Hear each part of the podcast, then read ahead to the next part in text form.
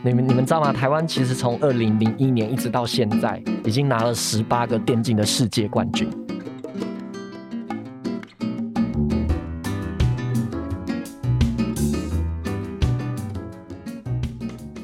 大家好，欢迎收听植牙诊所，我是 Laura。这个节目里，我们会讨论履历面试技巧，分享职场人际难题，还有各种职缺和产业的解析，以及优秀的工作人物专访。希望可以陪你度过职业倦怠的苦闷，走过转职焦虑的彷徨，让我们一起闪闪发光吧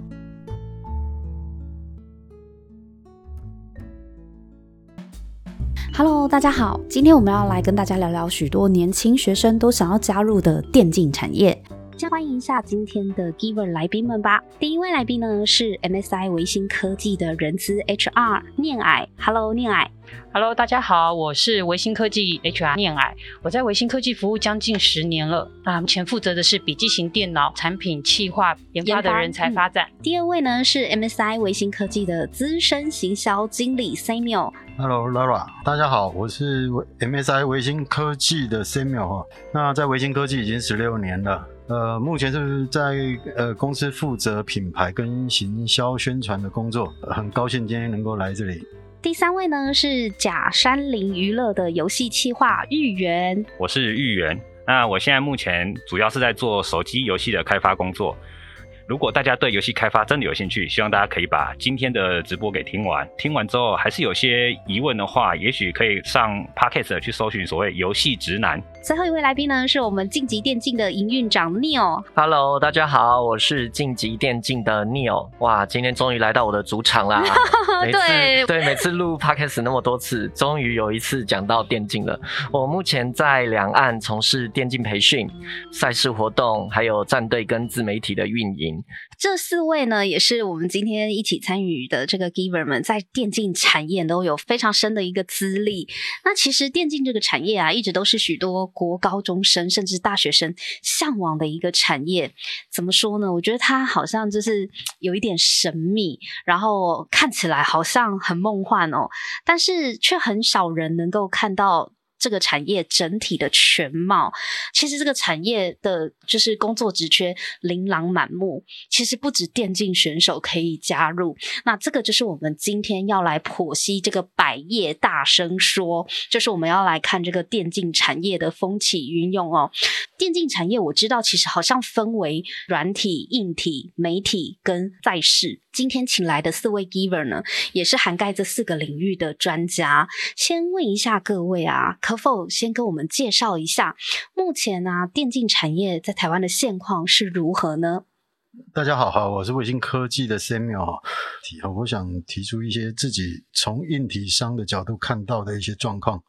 那今年其实由于疫情的关系哦，呃，有影响到一级游戏的开发跟发布有延迟的状况哈。大家很清楚，在整个市场上面，我们的晶片跟零组件的确一开始有一些短缺的的的现象哈。就玩家而言，他们很熟悉的，大概也知道，今年有很多的实体赛事其实取消了，状况基本上大概就是今年整个发生的一些现状哈。那它也影响到了整个电竞环境的。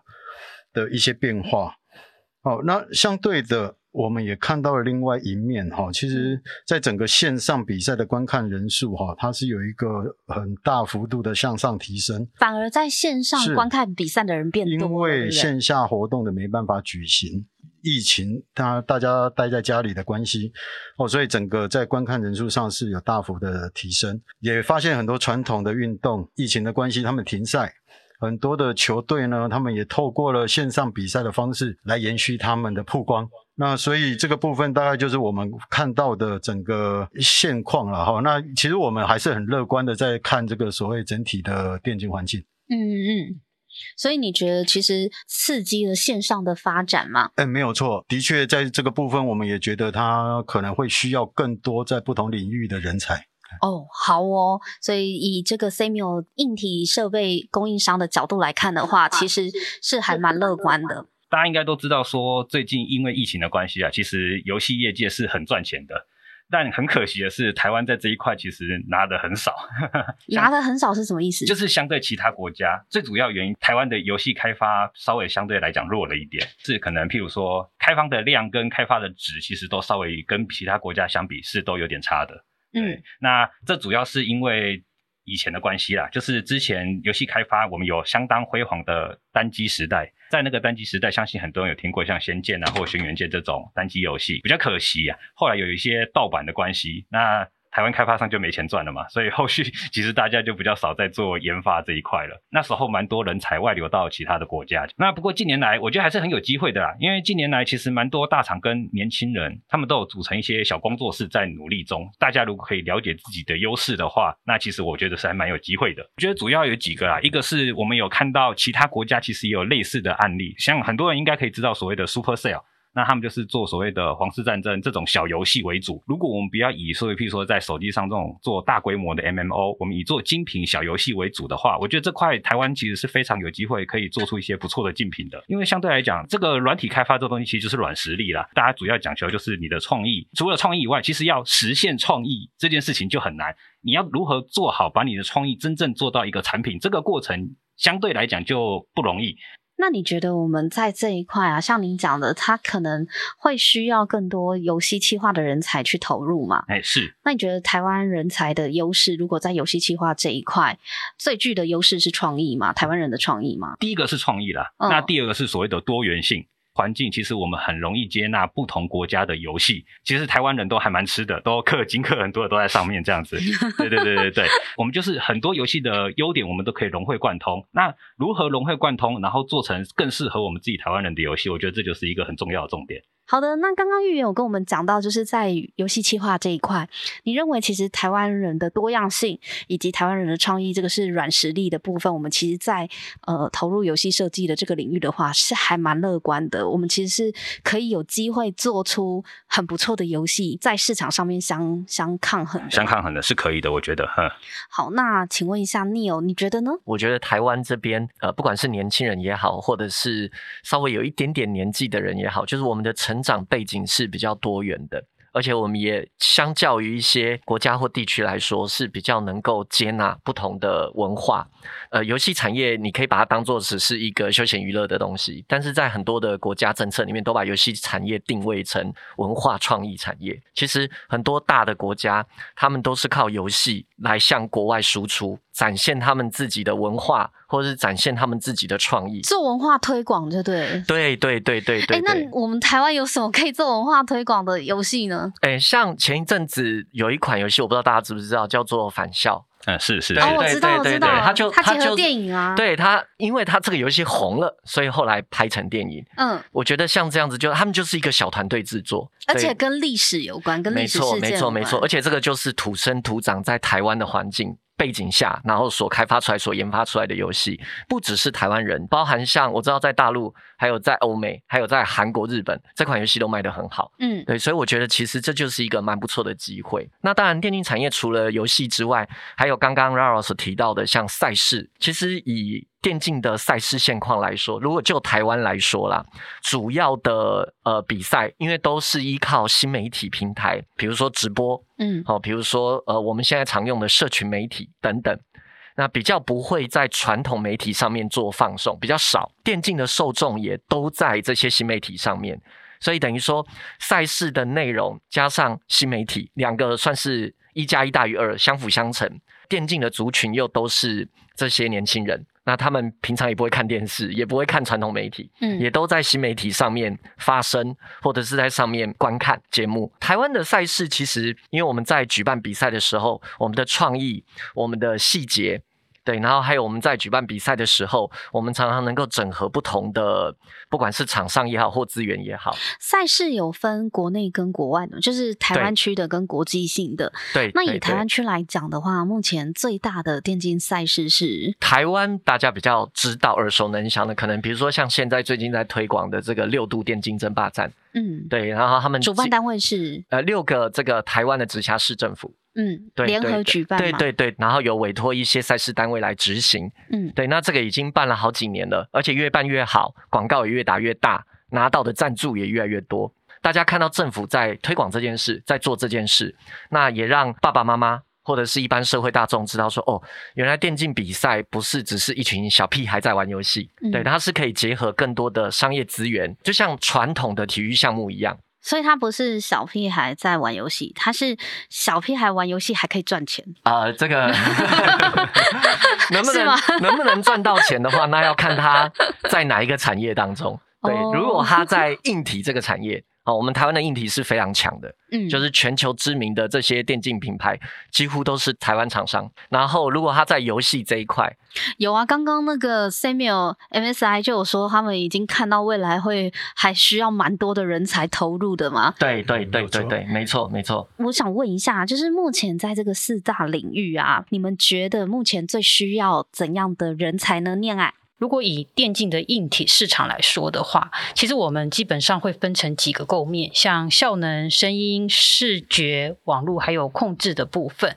如果我们从产品企划的角度去看啊，基本上我们会期望可以找到很熟悉玩家经验的 PM 人才，PM 人才是指企划嘛，游戏企划嘛，产品企划、产品企划硬体的产品企划，而且他还要有玩家经验，所以他本身在面试的时候，你会问他说：“你有玩过哪些游戏吗哦，这是基本入门款。？”他必须要对游戏熟悉，但是又要对硬体是有要求的。如果他跟你讲说：“哎，我其实硬体设备都没问题啊，就是感觉什么滑鼠给我我都能玩的话，这样可以吗如果它是这么一般的大众的话，我们其实基本上大概就不会用它了。？”它一定要够敏锐，才会知道说什么样的滑鼠够快啊，对不对？嗯，没错，因为其实我们过往在找 P N 人才的时候，其实我们也用过 Gamer 来做我们的 P N 人才。嗯，这块其实会带给我们比较多的就是消费者他到底想要买哪一种的行为模式的几种。他会有一些经验来给你们反馈啦。其实单纯在你以键盘来看好了，其实玩家他有他键盘的手法，我们的 PM 人才就必须要知道他要如何去设计这样子的东西。那当然，一般没有在玩 game 的人，他可能就不太熟悉这样子的行为。对啊，因为毕竟你们设计出来的硬体是要否玩家玩的嘛，嗯，没错。所以它其实也是使用者体验的部分。对，那你们会需要有这个使用者体验的人才吗？有这个缺吗？U 叉啊，这个应该是一般公司都会必备的 U 叉 UI 的人才。如果真的要以否电竞来看的话，我们其实会真的会比较吸收到玩家经验。他有玩家经验，他不见得会设计东西，但他会告诉我们说，我们要卖什么样的东西才是消费者要的。我们要的是这样子的人。好哦。所以你们在挑选人才的时候，以 PM 就是产品企划来讲的话，有没有玩家经验？看起来应该是必备的啦。是除了 PM 之外，RD 有缺吗？有，我们同时也嗯会有寻找 R D 的部分。那如果你真的从硬体设计的角度来看的话，嗯，我们会希望这样的研发人才，他可以用硬体的方式去呈现玩家他的行为。那 RD 也要有玩家经验吗？呃，基本上这块我们比较不会要求，但是我们要？因为 PM 会告诉他他要做什么样的产品。所以如果要当 MSI 的 RD 的话，我可以不用很会玩游戏，或我没玩过游戏也可以吗？我们会希望他懂游戏这个东西。但就不一定要要求你你是很会玩游戏的人。对，这点到在研发人才比较不会有这方面，我们会希望研发人才他在比较属于电信方面，或是比较属于结构方面的，可以符合到我们的需求。对，他跟 PM 的人才其实会有一点点区隔啦，不太一样，不太一样。嗯嗯嗯，在电竞产业这个行销领域，或者是未来，你们可能在这个行销 team 上面啊，你们会最需要什么样的人才呢？呃，我想刚刚念来已经有提到所谓在硬体部分我们需求的人力哦，从以前我们做主机板出身哦，所以我们在硬体部分，当然我们需求的理所当然就是所谓的硬体上的人人力了哈、但是我们目前是全球领导的电竞品牌哈，那所以我们现在有需要更多呃行销跟服务的人员，能够去做到对消费者沟通。刚刚跟 Lara 也有提到说，其实我们有看到一个。大家对网络的依赖的增加，哈，其实我们有也有发现有一些变化，哈，我们有更多的需求是在包含直播喽。直播主吗？呃，所谓直播是我们自己也可以去做一些开箱，我们可以领导哦一，些、硬体开箱，是是是，我们也嗯可以去带领一些，例如说怎么去尝试体验这个游戏，跟这个观众去做一些呃在游戏上面的互动，这个需求高了以后，其实我们也更需要一些电商跟服务的人才。嗯，还有一块就是目前最流行的这个 Martech 这个行销科技的部分。那能够让我们更精准的切到我们的目标消费群。行销科技是指 t i n 跟 technology 两个单字的结合了。那基本上是背后有一个大数据，能够让我们所有的整个判断跟解决方案都能够更简化，然后更精准。是，你是指说，呃，未来如果想要加入 MSI 行销的这个人才，他必须要具备 Martech 的能力吗？呃，Martech 是我们的一个需求，而我们有需要社群的操作人员、官网的设计人员。我们有需要城市人员，我们有需要 Martech 的人员。那这个 Martech 的人员，他主要是透过大数据的分析去制定行销策略喽。我们可以这样说啊，那它的范畴其实基本上是比较大的，那它包含很多的面向。那了解，所以看起来虽然是硬体设备厂商，但是其实你们对于整个数位行销或是去如何产出 marketing 的内容的部分，你们还是会广纳人才加入是的，因为维新目前就是一个电竞领导品牌，因为已经诶走向品牌这条路，你自然而然就要自己要去对消费者做沟通。好哦，所以如果对维新科技有兴趣的，想要加入电竞的领导品牌设备厂商的话呢，就可以去往这个刚刚念矮跟 Samuel 跟我们分享，他们已经看到了在他们的企业里面啊，在这个硬体供应商可能未来会需要怎么样的人才哦。另外呢，想问一下豫园的部分，那假如说是软体，现在这需要什么样的人才投入呢？嗯，是呃，我贾三林的豫园哈，呃，首先要先跟大家。澄清第一件事情就是游戏开发这件事情啊，他不是整天都在打游戏。真的吗？真的有人真的就觉得应该就是这样吧？我想，我想逆友应该在碰电竞这块也应该很有经验。真的，真的。就像就像例如选手呢，选手也不是整天在打游戏的意思吗？选手要打游戏，但是选手打游戏的方式跟我们一般休闲的时候在玩游戏的方式差十万八千里。真的假的？都是打游戏啊，不然能差在哪？没有没有，真的差很多，因为他们是高强度的训练。我就拿一个最简单的来说，就是比如说，我喜欢玩英雄联盟的某一个角色，我只想玩他，我其他我都不想玩。但是今天如果我们在整个团队做训练的时候，战术需求，所以教练要求你练另外一只英雄，不管你喜不喜欢他或打得好不好，你就要想办法把它练起来。对，所以其实那个挫折感跟练习的强度是很大的，更不要说比赛。我懂了，玩家可以挑食，选手不能挑食。对对对对对，而且你打的你打的好，打的不好，你可以在网络上面谩骂。或者是你可以在上面耍脾气，你可以挂机，你甚至可以直接中离退出。可是电竞选手没有这个资格，因为你这么做，你你不但会被禁赛，你可能还会被罚钱，甚至会违约。对，所以喜欢唱歌是一回事，可是当真的当了歌手，把唱歌变成职业的时候，那又是另外一回事。了解。其实 Lara 他们就是运动选手没有错，而且他们有一个很明显的，在这些长期训练之下，甚至他们会有运动伤害。对对对。刚刚预言有讲到啊，就是游戏企划也不是整天在玩游戏，是那他怎么企划？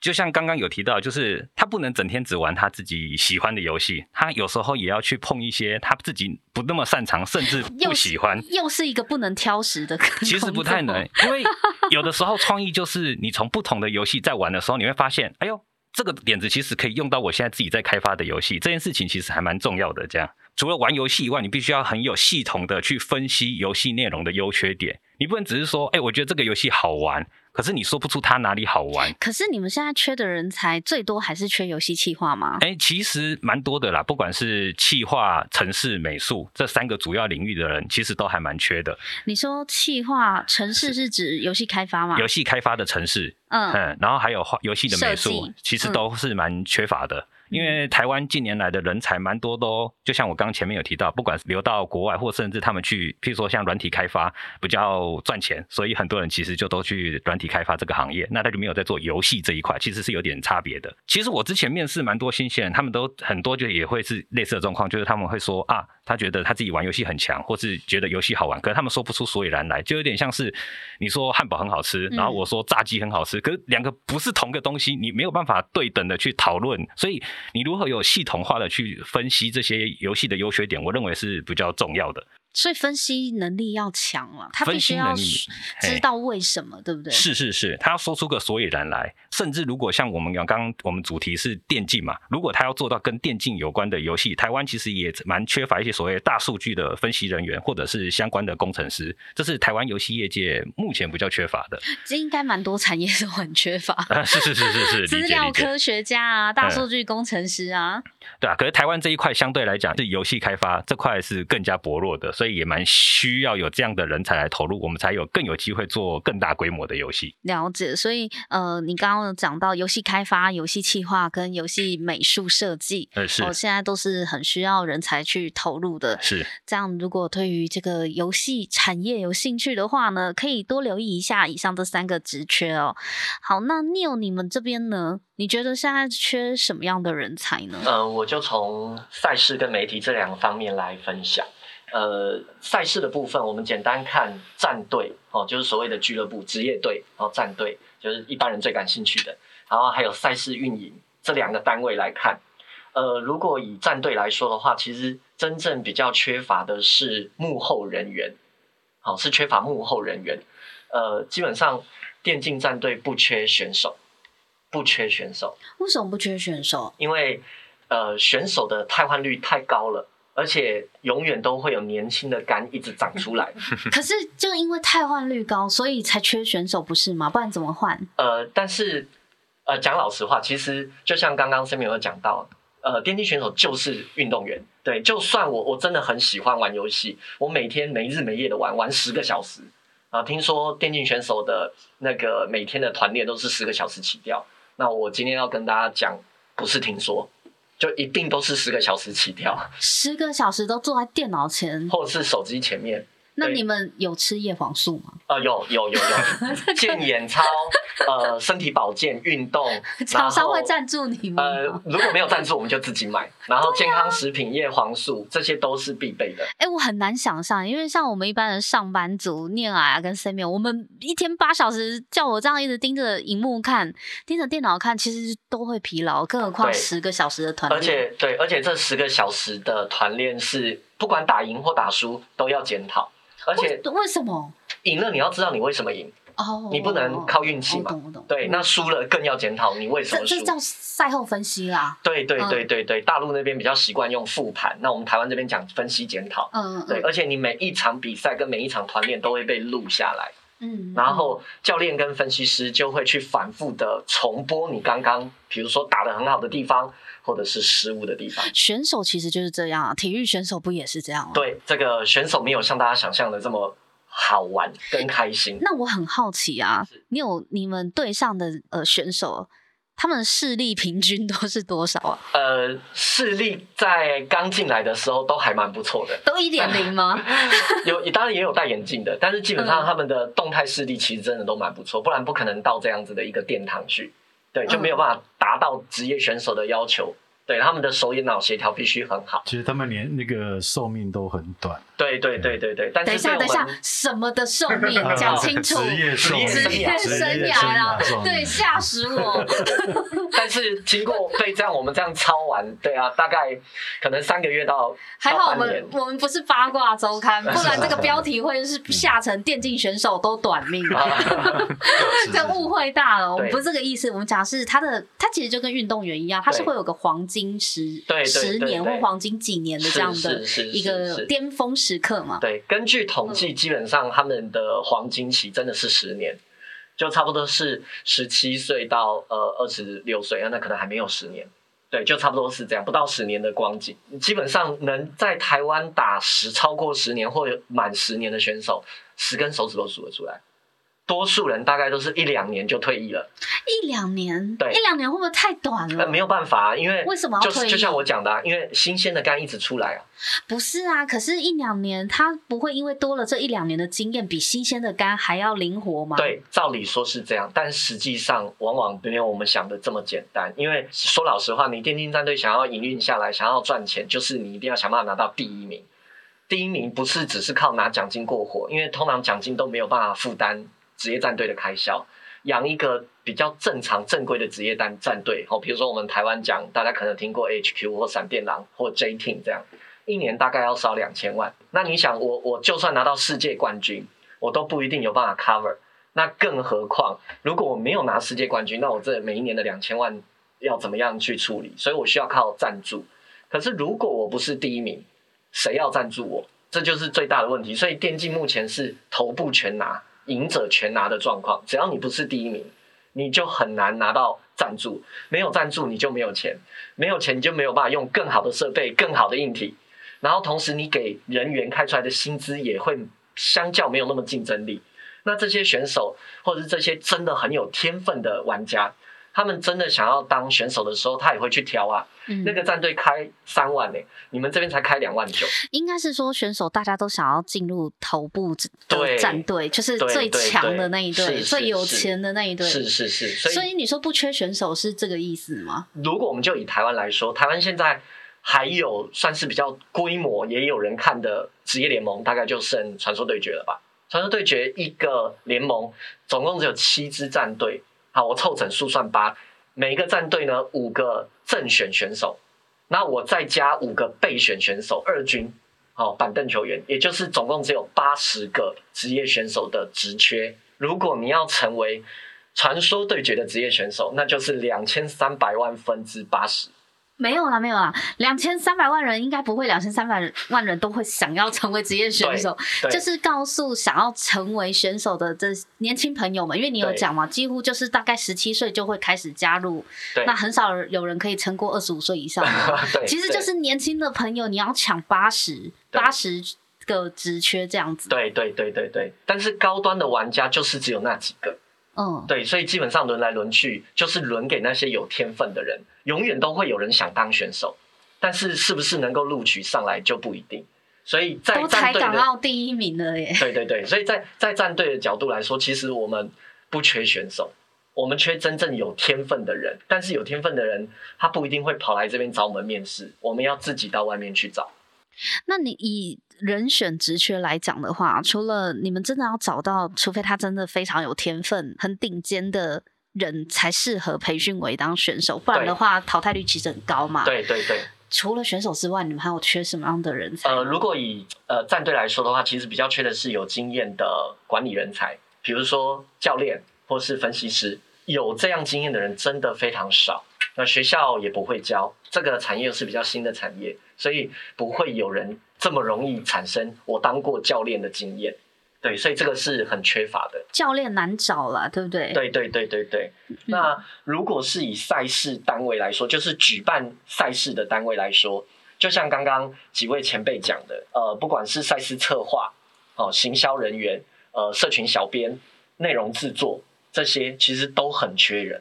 都很缺人，社群小编啊，还有节目企划、行销企划等等。对对对对对对，那媒体这边也是一样，而因为媒体更复杂了，每整个媒体产业更庞大，所以行销企划、节目制作、呃，编辑记者、呃，广告投手啊，还有经纪人，找不到人的原因是，呃，第一个是来录取的人，他给你的履历你看不上，因为他上面只会写他游戏玩的多厉害。你说投履历要应征，对对对对对，就比如说我要我要应征行销企划，对，但他不会告诉你我过去做过什么行销案，或者是我在行销上面有什么见解，他会告诉你我英雄联盟什么排位，我传说对决多屌，我曾经拿过板桥杯的网咖冠军，板板桥网咖杯冠军，我很厉害，你一定要录取我。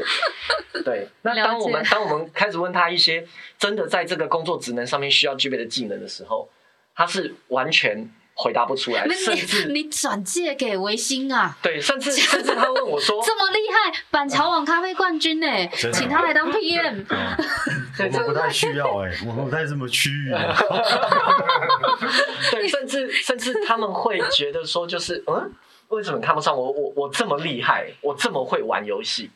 因为我们找的不是选手，可是如果以选手来说，他又没有到选手的那个 level，对，就很很惨。对，就就会遇到这样的状况。嗯，对。哎，那我很好奇，问一下，就是你们当初为什么会想要踏入电竞产业啊？我其实如果要讲之前，可能要稍微说一下，就是我其实本来也不是念游戏相关、开发相关的，是说我那个年代也没有游戏相关的科系啦。嗯，所以我那你原本念什么？我原本是念化学工程，化工，对我原本是念他怎么。跳那个游戏企划？呃，就是我之前念化工的时候，因为我们要做研究啦，所以我们可能做研究的时候，通常因为那个去实验室，半夜有一次半夜去实验室，我骑脚踏车，然后我不小心摔到水沟里面，然后我躺在旁边的草地上的时候，我就开始有点醒了过来。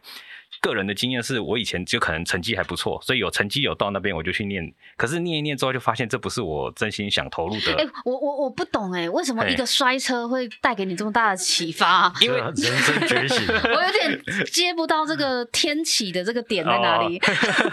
因为主要太累了，那个时候你都要很长，每天都是半夜去，所以你会花很多时间跟精力在做这件事情上面。然后你把自己搞成这么累的时候，哦，我懂了，发现这件事情嗯不是你真的很想要的。开始怀疑人生，我就会怀，对对对对对对，类似这样子的感觉。嗯就像疫情过后，也有人发，很多人发现这个工作不是我自己想要做的，蛮多人转职的，对啊。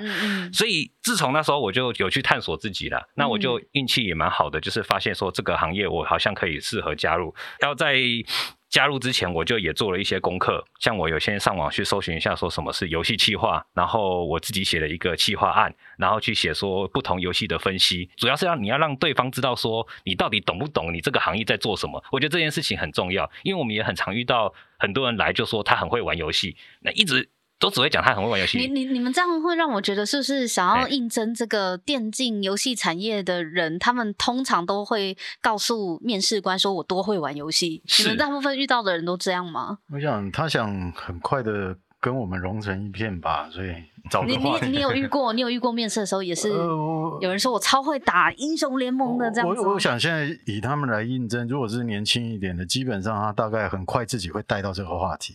嗯，所以其实真的会多少都会提到一些自己游戏背景嘛？是，啊，有加分吗？呃，当然有，可是它是门槛，板桥杯，板桥杯板桥杯可能加分了，或者是当过什么游戏的工会会长，可能也会加分。对，可是那只是门槛，就是它基本就一定要，就像你进游戏业，如果你真的不喜欢游戏，其实我就建议你干脆就不要来了。你都不喜欢游戏这个行业，你又没有比别人赚，你为什么要浪费时间来这个行业呢？嗯所以，除非你真的很喜欢，有想很想投入，你想清楚了，你再来。嗯然后来的时候也要先搞清楚说这个行业到底在做什么。其实现在网络蛮发达，其实有蛮多相关的资讯，不管你是说你要做游戏企划，甚至你去搜寻游戏开发，都有蛮多很多的小游戏或者是小工具，可以让你自己就做游戏。你可以更早去理解说你到底喜不喜欢这个行业。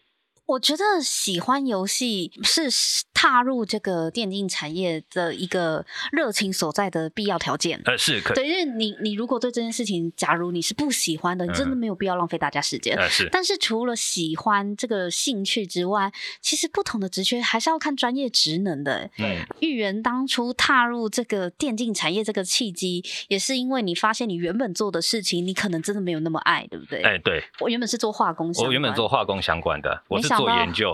对，没没想到骑脚踏车掉入水沟，竟然人生转了一个弯呢、呃 好励志哦！呃 对，但我我想先澄清一下，我不是说做研究不好哦，对对，就只是我不喜欢做研究，不适合啊是我不适合，对，嗯就是我有看过，我像我有同学，他们也非常喜欢热爱研究，他们在上面也非常有创意，去提出很多不同的论点，然后去写 paper 没。没关系，你不用解释。我怕我怕我怕不会观众不会误会。我们我们听得懂啦，因为那是你个人啊，你个人的是是想法。